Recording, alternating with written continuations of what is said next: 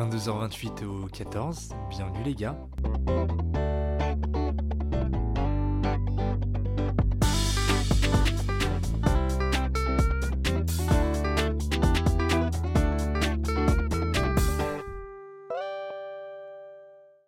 Juste un souhait, ce serait que ce zoom ne s'éteigne pas. Et j'ai commencé à enregistrer le podcast tout à l'heure, mais j'ai pas, j'ai fait une petite euh, vérification pour vérifier que tout allait bien au niveau de l'enregistrement. Évidemment, en grosse dinde que je suis, là je suis pas une dinde parce que j'ai chopé un rhume, mais je suis une dinde parce qu'il y avait plus de piles, donc j'ai dû euh, tout recommencer. Donc voilà, maintenant on va commencer euh, avec le podcast. Alors, vraiment, la petite introduction est un peu chaotique, je suis désolé.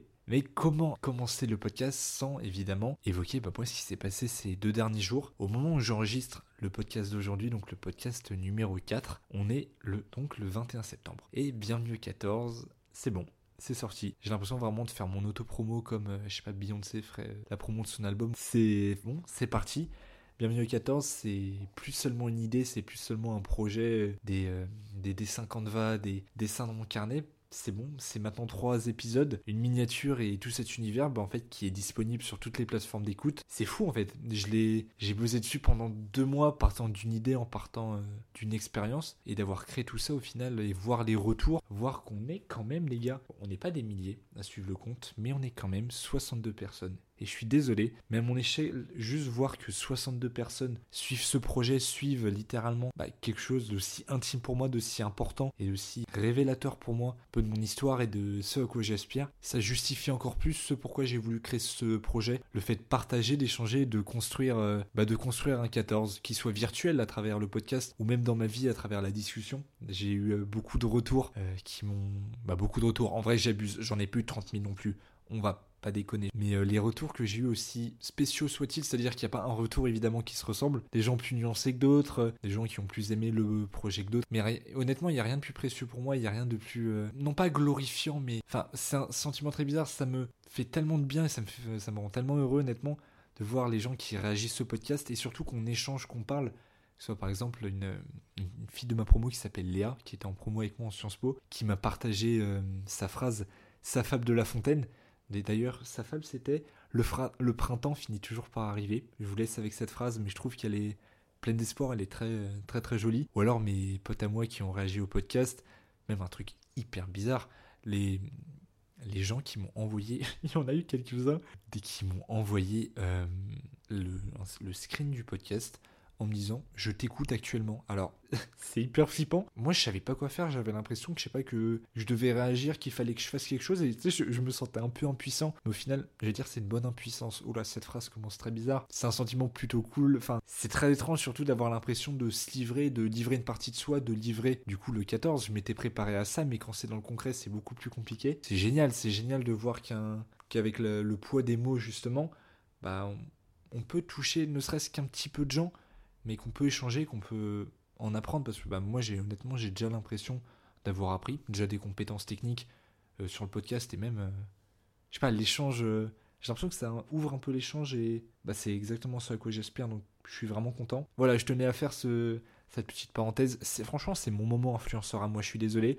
non, non pas que je le mérite, mais franchement, ça fait trop du bien. Je les comprends maintenant, tous ces youtubeurs, influenceurs, qui font vous savez, les petits, euh, ces petites apartés en mode ouais, euh, merci pour vos retours, c'est génial, euh, je suis trop content et tout.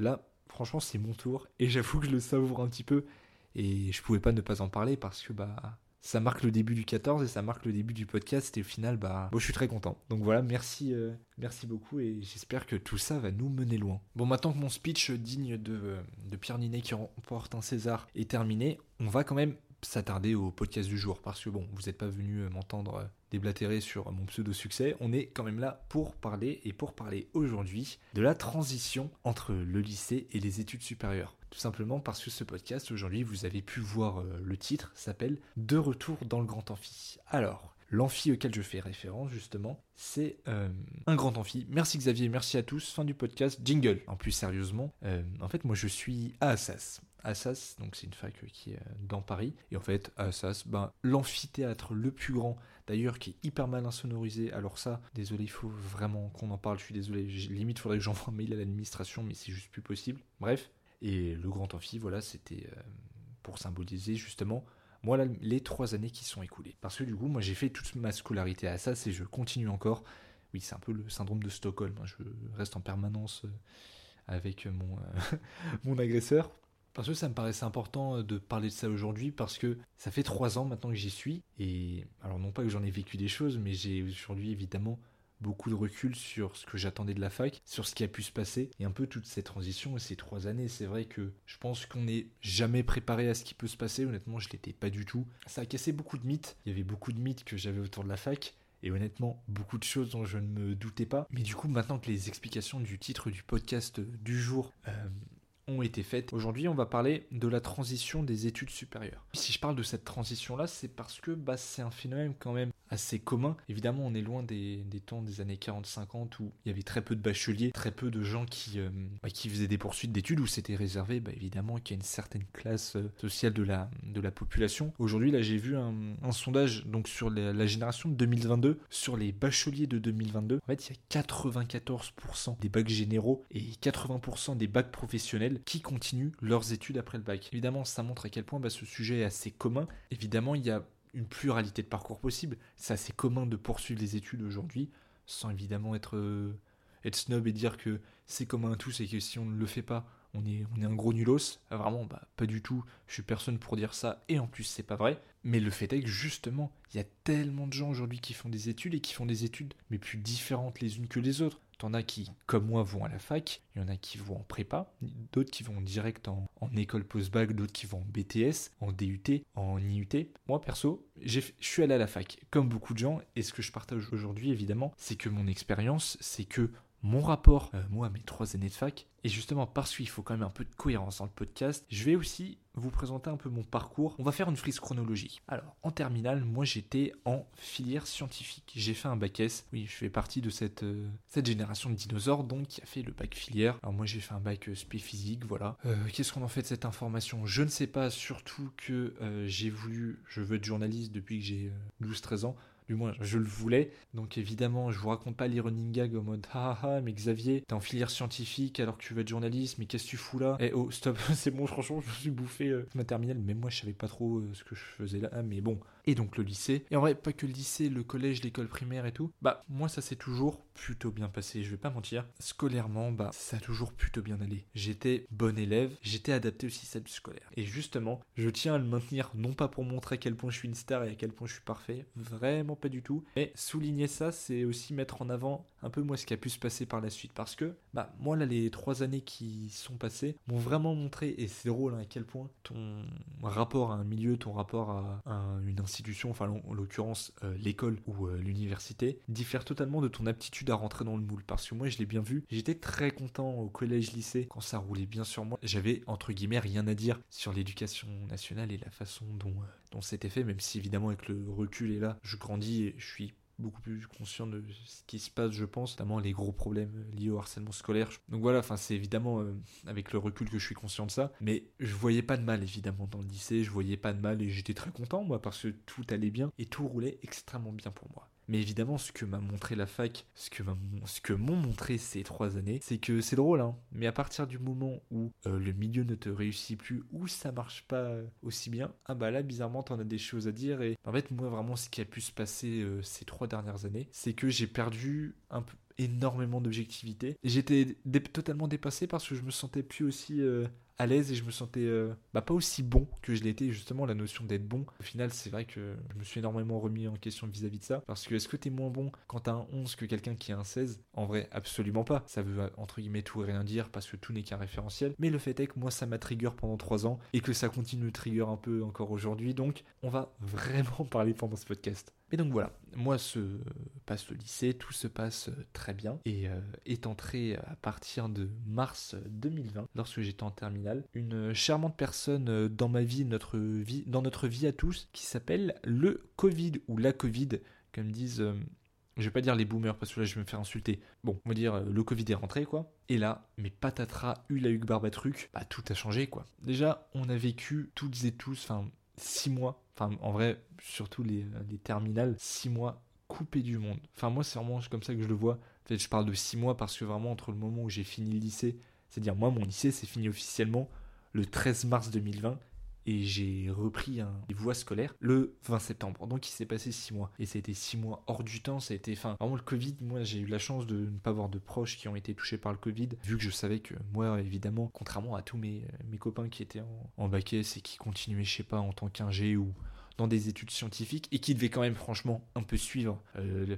la SVT, la physique, suivre un peu le socle scientifique. Mais alors comment vous dire que moi, bah, j'ai rien foutu. franchement, j'ai rien foutu du confinement parce que j'ai bien compris. Enfin, de toute façon, on nous a dit que le bac sera en contrôle continu et que on reviendrait pas en cours. Donc j'avoue, je me suis un peu reposé sur mes lauriers et un peu trop. Euh, c'est-à-dire que j'ai abandonné évidemment toute. Euh, alors, j'ai pas arrêté le fait de réfléchir. Je suis pas devenu complètement teubé pendant ces six mois. Mais le fait est que j'avais plus cette routine scolaire, cette façon d'apprendre. J'étais plus dans les rails en fait. J'étais plus dans les rails scolaires. J'avais plus mes habitudes. Ça m'a paru bah, super loin, sauf le jour où ça m'est apparu beaucoup trop près. Et ce jour-là, c'est euh, le moment où je me suis retrouvé en amphi. On est le 20 septembre 2020. On dirait vraiment que je présente une vidéo comme Gaspard G. C'est hallucinant. Moi, je parle juste d'un mec qui rentre dans un amphi. Hein, donc, euh, bon, J'arrive en amphi à Assas, je crois que c'était un amphi de droit constitutionnel. Donc j'arrive, le petit, euh, le petit Xavier. J'ai 18 ans et je pense comme euh, peut-être tous les étudiants, ouais, tous les étudiants de cet âge-là. En vrai, non, je sais pas, je sais pas si on est tous comme ça. Mais en ce qui me concerne, j'étais comme ça, plein d'espoir, plein de, je vais dire la fougue de la jeunesse. Mais stop, j'ai pas pu.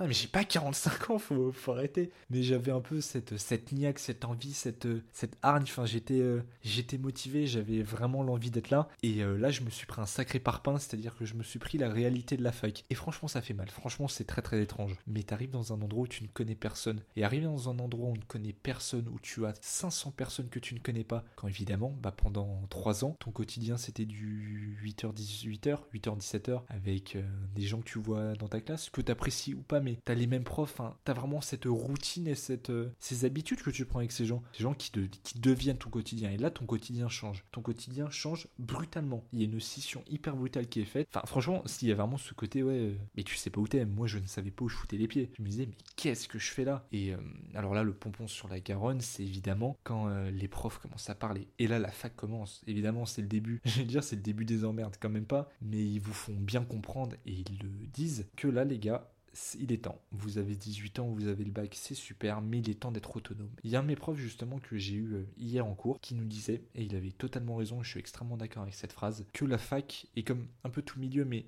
c'est un ensemble de codes et vraiment énormément de codes et d'habitudes à assimiler. Et c'est un peu comme un train, dans le sens où c'est un train qui va super vite et euh, le train il va pas t'attendre, il va pas faire des pauses pour toi. C'est à toi de t'adapter à la vitesse du train et de rentrer dedans. Et en fait, si tu rentres pas dedans, c'est pas le problème de la compagnie, c'est ton problème à toi. Donc tu n'as pas d'autre euh, choix que de t'adapter, de trouver ton autonomie, de trouver tes habitudes et de rentrer dans ce moule justement. Et moi un peu le quelque chose qui m'a toujours un peu perturbé et je pense que ça a aussi contribué euh, enfin ce sentiment a été vachement accentué un peu par l'aspect un peu où j'ai diabolisé la fac, vraiment c'est euh, un peu à outrance d'ailleurs. J'ai toujours pensé, je le pense quand même encore un peu, que la fac prône un peu cette, cette autonomie. Évidemment, c'est ancré. Le fait est que, contrairement au lycée, les profs, ils vont pas venir te chercher, ils vont pas faire la police. Si tu veux t'investir, tu t'investis. Si tu ne t'investis pas, tu ne t'investis pas.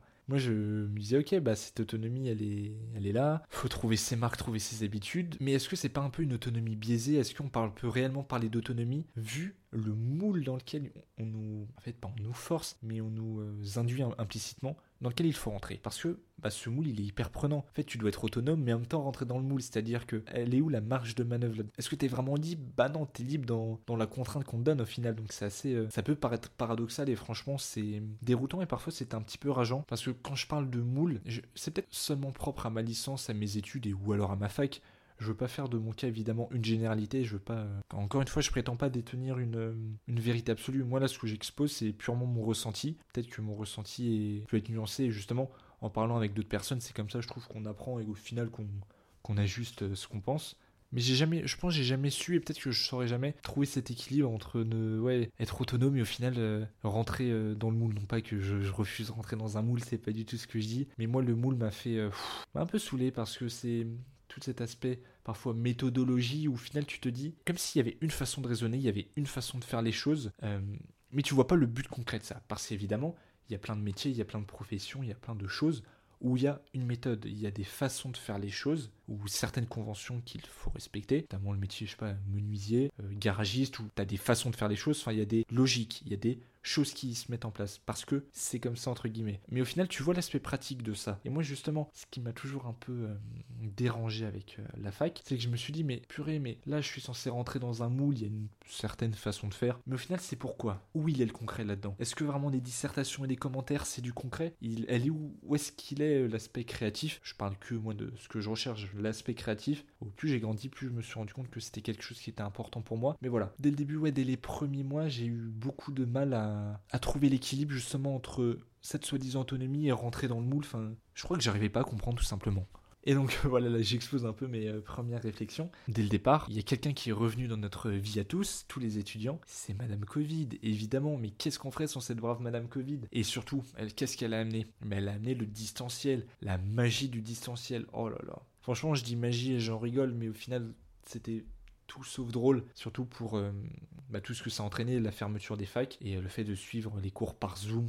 Franchement, ça a été terrible. Et encore une fois, moi, j'ai eu de la chance parce que je vivais chez mes parents. J'avais un toit sur la tête, le chauffage et un frigo rempli. Donc rien que pour ça, j'ai été extrêmement privilégié parce qu'on l'a tous eu. Hein. Ça a été hallucinant le nombre de, jeunes qui avaient euh, pas la possibilité de rentrer chez leurs parents parce que leurs parents, en plus moi pour certains de ma promo, certains des étudiants étaient des étudiants internationaux donc impossibilité de rentrer, je dois rester dans 10 mètres carrés. Et euh, mentalement ce que ça a occasionné c'est terrible. On a vu toutes les, au-delà les problèmes de santé mentale mais la détresse mentale que ça a entraîné, que ce soit euh, parfois évidemment le, fait de ne pas avoir euh, d'interaction tout ça. Et même parfois la détresse qu'on avait, l'incompréhension notamment vis-à-vis de l'action du gouvernement, enfin tout ça a quand même été extrêmement compliqué à vivre. Et il y a aussi la précarité, la précarité au-delà qu'elle soit mentale elle a été aussi sanitaire, elle a été euh, précarité physique. Le fait on a vu tous les étudiants qui devaient faire la queue pour les restos du cœur. Enfin, c'est pas propre qu'au Covid évidemment, c'est encore une réalité aujourd'hui, mais ça a été hallucinant cette période euh, de voir à quel point le sentiment de précarité ne, faisait que de s'intensifier. Et justement, ce qui est compliqué à la fac, et ça n'a fait, je pense, qu'aggraver le problème, c'est que, comme je disais, tu passes du milieu du lycée où tu es surprotégé, où tu te, d'une certaine façon, tu te sens important. Enfin, tu sens que tu compte pour les professeurs ou pour le corps enseignant parce que mais ils savent qu'il n'était pas une personne anonymisée. Et moi, c'est ce que j'ai, enfin, c'est pas ce que j'ai ressenti, c'est ce qu'on nous fait ressentir et c'est ce qu'on ressent tous à la fac. C'est que tu arrives en fait dans un amphi, eh bien, bah, tu n'es qu'un parmi tant d'autres. T'es juste un matricule, t'es juste une copie qui vont corriger à la fin d'année, ils connaissent pas ton prénom. Enfin, t'ajoutes à ça le distanciel, le fait qu'il n'y a aucune interaction sociale, mais tu te sens encore plus, euh, tu te sens seul en fait. Franchement, tu te sens très très seul. Et au final, tu te dis, mais au final, où est-ce que je suis moi et qu'est-ce que je vaux quoi? Et moi, je sais que l'impact du distanciel, malheureusement, a beaucoup freiné ma, poursuite d'études. En ce qui ma première année d'études supérieures a été très compliquée pour des raisons familiales. Enfin, ça a été très, euh, très compliqué. Mais euh, à ça le distanciel, j'avoue que j'ai pas su trouver mes, mes marques, j'ai pas su comment travailler, j'ai pas su m'adapter justement. Moi, j'avoue que le train et, l'autonomie, euh, eh ben, j'ai pas su le prendre. Mais j'ai fait partie de ces gens, on est beaucoup à pas avoir su. Ça a pas marché pour moi parce que je pense que j'étais pas apte et c'était pas forcément le, le bon moment pour moi. J'ai quand même euh, validé euh, ma première année licence. Franchement, je ne travaillais pas et j'étais, bah, j'étais pas apte. Honnêtement, c'était pas, c'était pas, c'était pas bon pour moi. Sauf que ma deuxième année de licence, la L2, alors le Covid était, ouais, le Covid était fini, je crois, on avait quand même un peu le masque. Sauf que là, bah, le retour du présentiel. Et là, le niveau, moi, dans ma licence, c'est vachement intensifié, les attendus aussi. Sauf que moi, bah, j'avais acquis aucune méthodologie et j'étais bloqué, quoi. Bah, ça m'a un petit peu amené à deux conclusions. Déjà, j'ai évidemment diabolisé la fac parce que, bah, je me rendais compte que j'arrivais pas, que j'arrivais pas à suivre cette autonomie, cette rigueur, ce, ce mécanisme. Parce que, en fait, vu que je pense à la base, je m'étais pas plongé dedans et j'y étais pas arrivé, prendre le train en cours de route, au final, j'y suis pas. Enfin, j'ai pas su prendre ce rythme. Et justement, s'en est suivi euh, ce sentiment, un peu parfois de complexe d'infériorité, ce sentiment franchement de rage envers la fac. Mais j'étais grave, enfin, j'étais vraiment un gros rageux parce que aussi, comme je disais, au lycée, moi, tout marchait bien. Tout marchait bien, j'avais des bonnes notes, ça se passait bien. en fait, je remettais pas en cause du système parce que je voyais pas en quoi j'allais le remettre en cause. Enfin, je me posais même pas la question. Sauf que là, à la fac, en plus, moi, nous on était une petite promo on était euh, moins de 100, donc euh, enfin c'est petit pour la fac, et ben j'avais vraiment des moins bonnes notes que les autres. Je peut-être je comprenais moins, et ça c'est compliqué. Ça c'était compliqué. Et bah, en fait j'ai, je vais pas dire que j'ai fait un amalgame, mais vu que je comprenais moins et que déjà ça se ressentait peut-être parfois au niveau des discussions, au niveau de l'intérêt que je pouvais porter aux matières, et même au niveau des notes. Quand tu vois que numériquement tu es en dessous d'une personne, je vais pas dire que ça m'était jamais arrivé de ma vie, j'ai jamais été premier classe ou quoi, mais là de sentir que j'étais aussi inférieur numériquement, oh, ça a été hard, et du coup, ça a entraîné ce mécanisme où je me suis dit, bah, la fac c'est nul, c'est c'est n'importe quoi, il y a plein de choses qui vont pas, et au lieu de me, je vais pas dire de donner le meilleur de moi-même, mais peut-être prendre le temps, prendre du recul, je suis rentré un peu dans cette spirale de, de haine et de. J'étais médisant, enfin, j'étais en colère. Franchement, j'étais en colère et ça fait que mes trois années d'études supérieures, je vais pas dire se sont pas bien passées, mais à la fin, j'arrivais plus à aller en cours, je pouvais plus suivre. Enfin, je me rends compte que c'était trop pour moi et qu'il était temps justement de tourner la page. D'où d'ailleurs le podcast euh, Culpabilité et d'où cette nécessité notamment de, de tourner cette page. Mais encore une fois, évidemment, là, je, non, je, veux pas dire que je caricature, mais euh, là je présente peut-être un trait un peu pessimiste, un peu, un peu sombre et de comment j'ai perçu la fac, mais la fac ça n'a pas été que ça, et ce n'est pas que ça évidemment. Et c'est pour ça que je suis content de faire euh, ce podcast aujourd'hui, honnêtement. Parce que si je suis tout à fait honnête, aujourd'hui, euh, le 21 septembre, c'est un jour où j'allais pas très bien. Voilà, c'est des jours comme ça où ça va pas trop. Là, je fais pas un podcast d'un événement fini. Là, je fais d'un podcast d'un événement en cours, mais sur lequel j'ai du recul. Du coup, ça c'est intéressant parce que ça fait trois ans que je suis à la fac et je trouve ça trop bien. Et c'est pour ça que j'aime ce podcast. Et j'aime le podcast et que je suis réellement content de le faire parce que je trouve ça génial de pouvoir figer un instant T ce que tu peux penser, ton point de vue, tes émotions. Enfin, justement, ça se trouve que si je le réécoute dans 6 mois, 1 an, 2 ans, ou même dans 2 jours, j'aurais un peu ajusté mon ressenti. Enfin, tout sera un peu nuancé, mais, mais voilà, comme je disais, la fac, évidemment, c'est pas que ça se fait un peu noir, un peu sombre, un peu revanchard euh, que je peux décrire ou que j'ai pu ressentir. Bien évidemment que non. Et moi, j'avoue que ces 3 années, franchement, surtout niveau euh, humain. On dirait, vraiment que j'ai fait Colanta et que je pars d'une aventure humaine exceptionnelle. Mais euh, niveau euh, humainement, c'est vrai que je sais pas si c'est seulement propre à la fac, mais bon, vu que le sujet du podcast c'est la transition, il faut que je parle aussi de cette transition-là, de cette, euh, dire transition humaine. C'est hyper bizarre de dire comme ça, mais la fac, c'est vrai que c'est un endroit où, alors, il y a ce côté évidemment où un peu où tu te sens dépersonnalisé parce qu'il y a énormément de gens et tu te sens un parmi tant d'autres. Mais justement, il y a tant d'autres. Et ces tant d'autres-là, tu rencontres des gens, mais devenus d'horizons tellement différents et ça change du lycée. Déjà, tu rencontres des gens. Et ça, ça fait du bien. Tu rencontres parfois des gens que tu n'aurais jamais rencontrés dans ta vie. Même tu te découvres vraiment, ces trois années, on se découvre énormément. On se découvre pendant toute notre vie, justement. Mais vu qu'on y rentre, on a 18 ans, il y a ce, ce goût un peu de l'indépendance qu'on a, parce qu'on se dit qu'on est majeur, qu'on est adulte et que cette nouvelle vie souffre à nous. Mais franchement, c'est vertigineux parce que rencontrer autant de gens, ça permet aussi, paradoxalement peut-être, de faire un tri et de savoir ce qu'on veut et de ce qu'on ne veut pas. Et j'en profite un peu pour, euh, ouais, peut-être glisser des, des, petits conseils que j'aimerais donner, du moins peut-être que j'aurais aimé entendre et qui me paraissent euh, plutôt bons lorsque tu euh, rentres à la fac. C'est que, évidemment, la richesse des autres, apprendre des autres, rencontrer du monde, c'est génial. Mais faut aussi apprendre à bien s'entourer à la fac.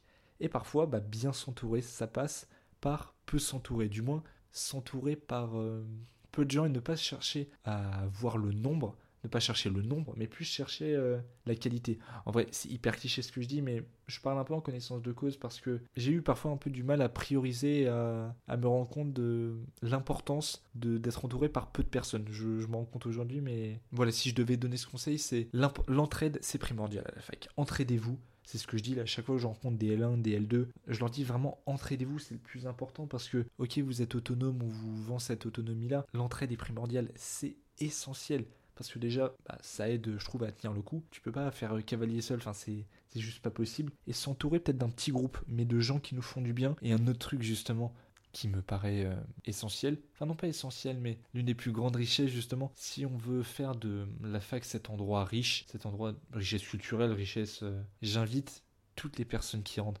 à la fac en école à intégrer des associations. Parce que les assos étudiantes, alors que tu sois passionné par la peinture, l'art, par l'audiovisuel évidemment, que tu sois passionné justement, intégrer une asso ça permet de sortir de Justement, ça fait référence à ce que je disais tout à l'heure, de ce cadre euh, très euh, normé, très normatif, très, euh, très, si ce n'est trop carré, et parfois de cette absence de, de créativité, justement cette absence de, PEPS, ça permet de sortir un peu de la dynamique des études. Et euh, moi, je sais qu'intégrer une association, c'est, je pense, la meilleure euh, décision que j'ai pu prendre. Parce qu'en fait, à Assas, moi, je suis au CNA. Et le CNA, c'est le Canal Network Assas. C'est la télévision étudiante euh, de, de l'université. Et c'est génial. Et justement, moi, je suis extrêmement content d'avoir intégré cet assaut. Parce que, comme j'ai dit, j'ai beaucoup diabolisé la fac. Enfin, j'ai honnêtement pas été très objectif. Et bon, après, ça fait partie de mon histoire aussi. Je vais pas changer ça.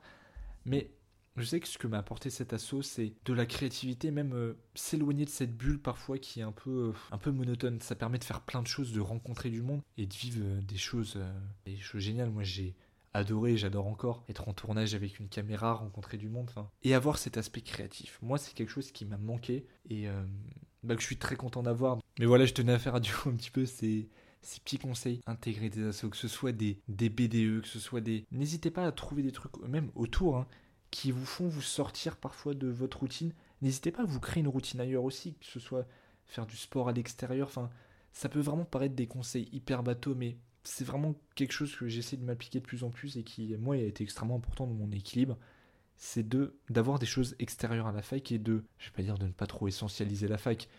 Ça serait hyper contradictoire de ma part de dire ça, sachant que ça fait 4 ans que j'y suis et que je fais une deuxième licence. Enfin, je peux pas me permettre de dire ça, mais de ne pas faire, euh, j'ai pas envie de dire euh, la, la, fac sa priorité, mais faites d'autres choses ailleurs, cultivez-vous ailleurs, enrichissez-vous ailleurs aussi. Je pense que la diversité, c'est, ça contribue vachement en fait à l'équilibre euh, à cet âge-là où tu as ouais, 18, 19, 20, 21 ans, où tu es dans un univers où bah, tu es un peu confronté à toi-même, où c'est compliqué, continuer ouais, de, d'avoir ouais, une diversité dans votre, euh, dans votre quotidien si vous le pouvez évidemment. Et justement, moi, ce qui me paraît fou aujourd'hui, et euh, c'est vraiment une grande leçon que j'ai, euh, que j'ai appris cette année, en fait, surtout ces, ces derniers temps, c'est que, comme je, vous, enfin, comme je vous disais, j'ai beaucoup diabolisé la fac. J'ai un peu fait de la fac ce, ce monstre, enfin, je l'ai un peu... En fait, j'ai un peu fait un amalgame de la fac, j'ai un peu fait une généralité de la fac. Et euh, bah, j'aurais jamais cru dire ça, mais je reprends goût à mes études et j'ai énormément pris goût à mes études parce que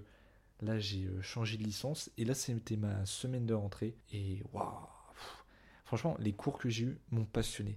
J'aurais jamais cru redire ça, mais je me sens un petit peu comme euh, quand j'étais en terminale, quand j'avais l'impression de, je sais pas, de vibrer vis-à-vis de mes études, enfin, de sentir cette dynamique-là.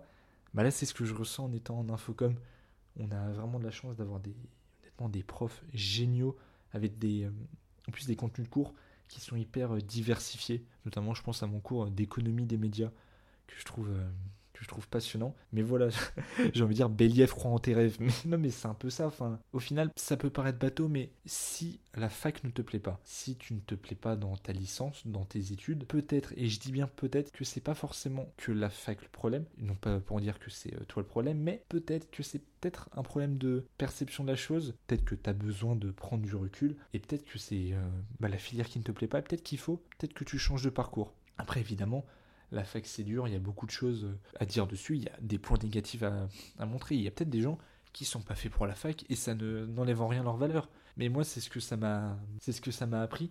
Et surtout là ces, euh, ces derniers temps parce que je parlais de là la transition euh, lycée études supérieures, mais deux points qui me semblent extrêmement importants à aborder, c'est le fait que se tromper ça arrive se tromper, ça arrive et ça peut paraître bateau dit comme ça, mais personnellement, j'ai toujours été persuadé que je serais journaliste. Je me suis toujours euh, dit que je le ferais. C'était une passion que j'ai jamais remis en, cause. Enfin, le doute a jamais fait partie de, moi dans, mes études et c'est un peu ce qui m'a poussé à faire les études que j'ai fait. On nous vend entre guillemets au lycée tout ça un, point précis j'en parlais avec euh, un de mes meilleurs potes, Adam il y a, il y a quelques temps, on s'est dit, mais tu vois, c'est fou, parce que lui aussi, il n'a pas changé de voie, mais il a, enfin, ses études ne se sont pas passées comme prévu, on va dire. Et en fait, on s'est dit, mais c'est fou, on a tellement été persuadé qu'on ferait ce vers quoi on était, entre guillemets, prédestiné, on s'est pas posé la question de si on voulait vraiment le faire. Et moi, ce que m'ont appris ces trois années, est vraiment cette transition-là. Parfois, comment dire, c'est peut-être pas tellement ce qu'il faut se demander. Après, là, je dis ça, mais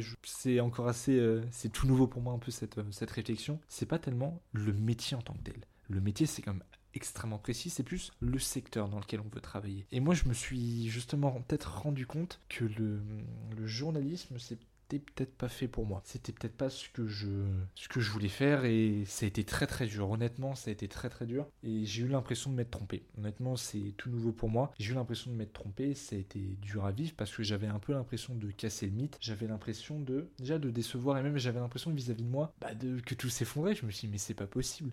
Je me dis ça depuis que je suis petit. J'ai construit mon projet à la fac en étant ça. Je me suis construit comme ça en voulant être journaliste. Mais au final, qu'est-ce que je veux vraiment? Et je me suis posé euh, la question. Et moi, je me suis rendu compte que ce qui me passionnait réellement, c'est les médias. Les médias, j'ai toujours su, mais là, ça m'a permis de mettre ça au clair. Moi, ce que j'aime, c'est partager, créer, euh, créer des contenus notamment créer une stratégie de communication autour de ça, créer euh, autour d'une histoire, imaginer un concept. Et moi, je me suis rendu compte que ce que j'aimais. Après, évidemment, tout ce que je dis est peut-être amené à évoluer. Peut-être que ce que je dis changera dans plusieurs mois ou quoi.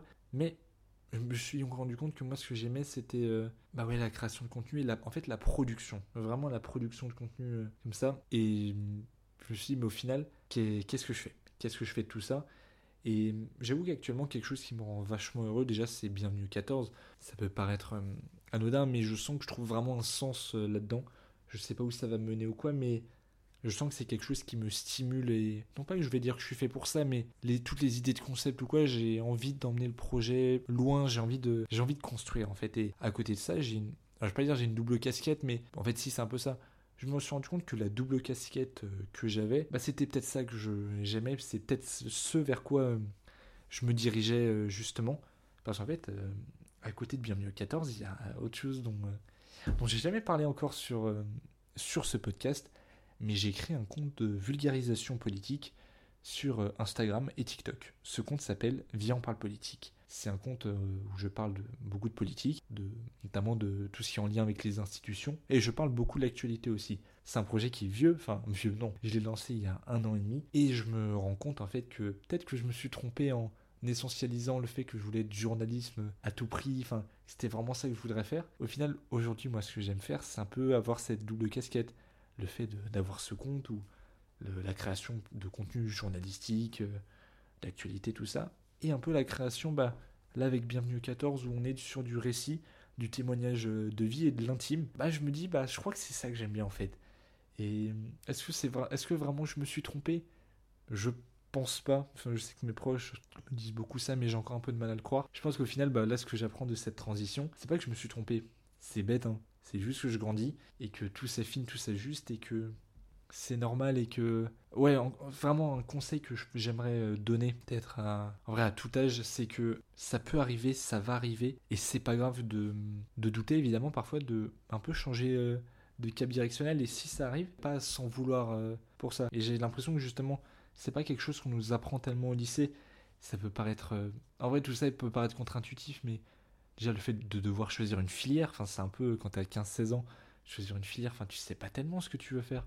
Ensuite choisir des études et apprendre à se dire que déjà les études sont pas une fin en soi et que c'est pas parce que tu as un bac plus 7 que tu vaux euh, plus que quelqu'un qui s'arrête après le bac, mais surtout que se tromper, ajuster, se redécouvrir, ça arrive, mais moi j'ai encore pas mal de mal euh, à me dire ça, non pas pour les autres, mais pour moi.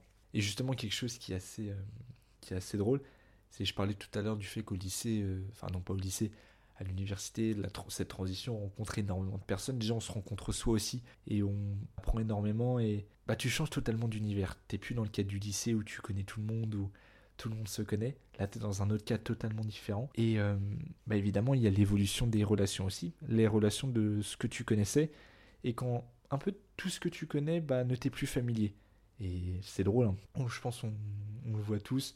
Là, à mon âge, 21, 22 ans, parfois de recroiser euh, des gens avec qui tu étais au lycée, que t'as pas eu depuis des années, et en fait, non pas se rendre compte que t'as plus rien à leur dire, mais comme si ces gens bah, étaient un peu des étrangers, et au final, c'est des gens que tu ne connais plus, et c'est extrêmement bizarre, enfin, c'est déroutant, et je pense qu'on n'est pas tellement euh, préparé à ça, du moins, moi, je l'étais pas trop, je pensais que tout ce qui se passait au lycée durait toute la vie, c'est un peu utopie, c'est un peu gamin de penser comme ça, mais c'est une réalité aussi, et c'est, je trouve ça drôle de, de voir à quel point, bah, il y a des gens comme ça, avec qui euh, ce que tu partages en priorité, c'est le lycée, c'est l'environnement dans lequel tu baignes, et au final, bah, parfois, quand tu ne partages euh, plus tout ça, bah. Alors, non pas tu ne partages plus rien, mais ça change beaucoup de choses. Et évidemment que là, dans en trois ans trois ans d'études supérieures, je pense que c'est commun à tout le monde.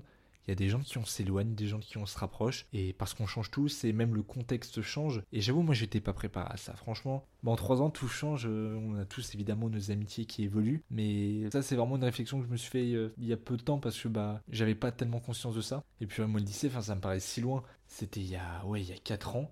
Ça va faire 4 ans que j'ai eu mon bac et cette période elle paraît lointaine parce qu'il y a des gens évidemment avec qui tu partages tout un tas de souvenirs et moi je sais que c'est quelque chose que j'ai eu du mal à vivre. Évidemment parfois bon d'admettre que certaines amitiés ne sont plus ce qu'elles étaient et que certaines relations ne sont plus, qu'elles, ne sont plus euh, ce qu'elles étaient parce que bah chacun change et il y a personne à blâmer là-dedans, c'est juste euh, c'est juste la vie et parfois c'est ça fait bizarre de se dire bah au final le lycée c'est fini et certaines choses se finissent aussi. Enfin, je pense que la fin du lycée, c'est faire le deuil.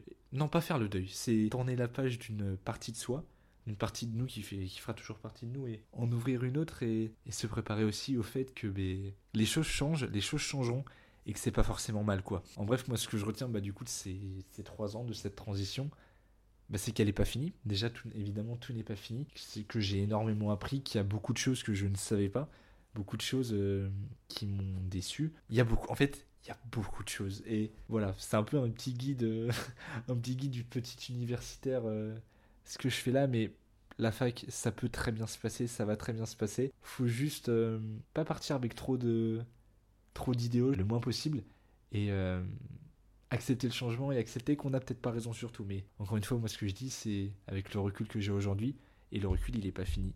Maintenant, euh, là, je suis en quatrième année d'études sup. Euh, on va dire que la machine est lancée et j'avoue, je suis très content, très content de d'être de, nouveau réinvesti et on va voir où cela où cela me mène. Mais j'ai hâte, hein. franchement, j'ai hâte si ça se trouve dans 2-3 ans, quand je, serai encore plus une vieille personne et que bah, peut-être que j'aurai fini la fac, de faire un podcast. Ah ouais, putain, ça serait pas mal de faire un podcast euh, de la vie étudiante à la vie active. Mais bon, ça on n'y est pas encore. On va se contenter à ce podcast-là pour, euh, pour ce soir. Oh, et eh bien les gars, purée, ça fait exactement une heure que j'enregistre.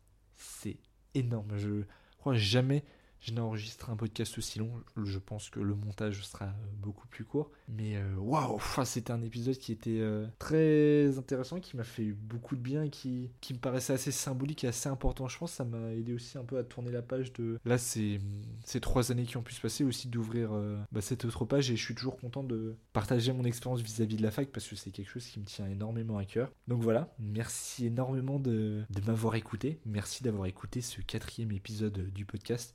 N'hésitez pas à réagir, à vous abonner au compte, euh, que ce soit sur Spotify ou sur Instagram. N'hésitez pas, s'il vous plaît, à laisser 5 étoiles et à faire en sorte qu'on pète le score au niveau des stats. Je rigole, hein. faites euh, évidemment ce que vous voulez, mais mettez 5 étoiles. N'hésitez pas évidemment à, moi partager vos parcours, partager justement vous votre transition, euh, à vous votre retour au grand amphi justement. Je vous remercie de m'avoir écouté. Prenez soin de vous. Je vous fais plein de gros gros bisous et bah à très vite. Et encore une fois, bah bienvenue au 14 les gars. Ciao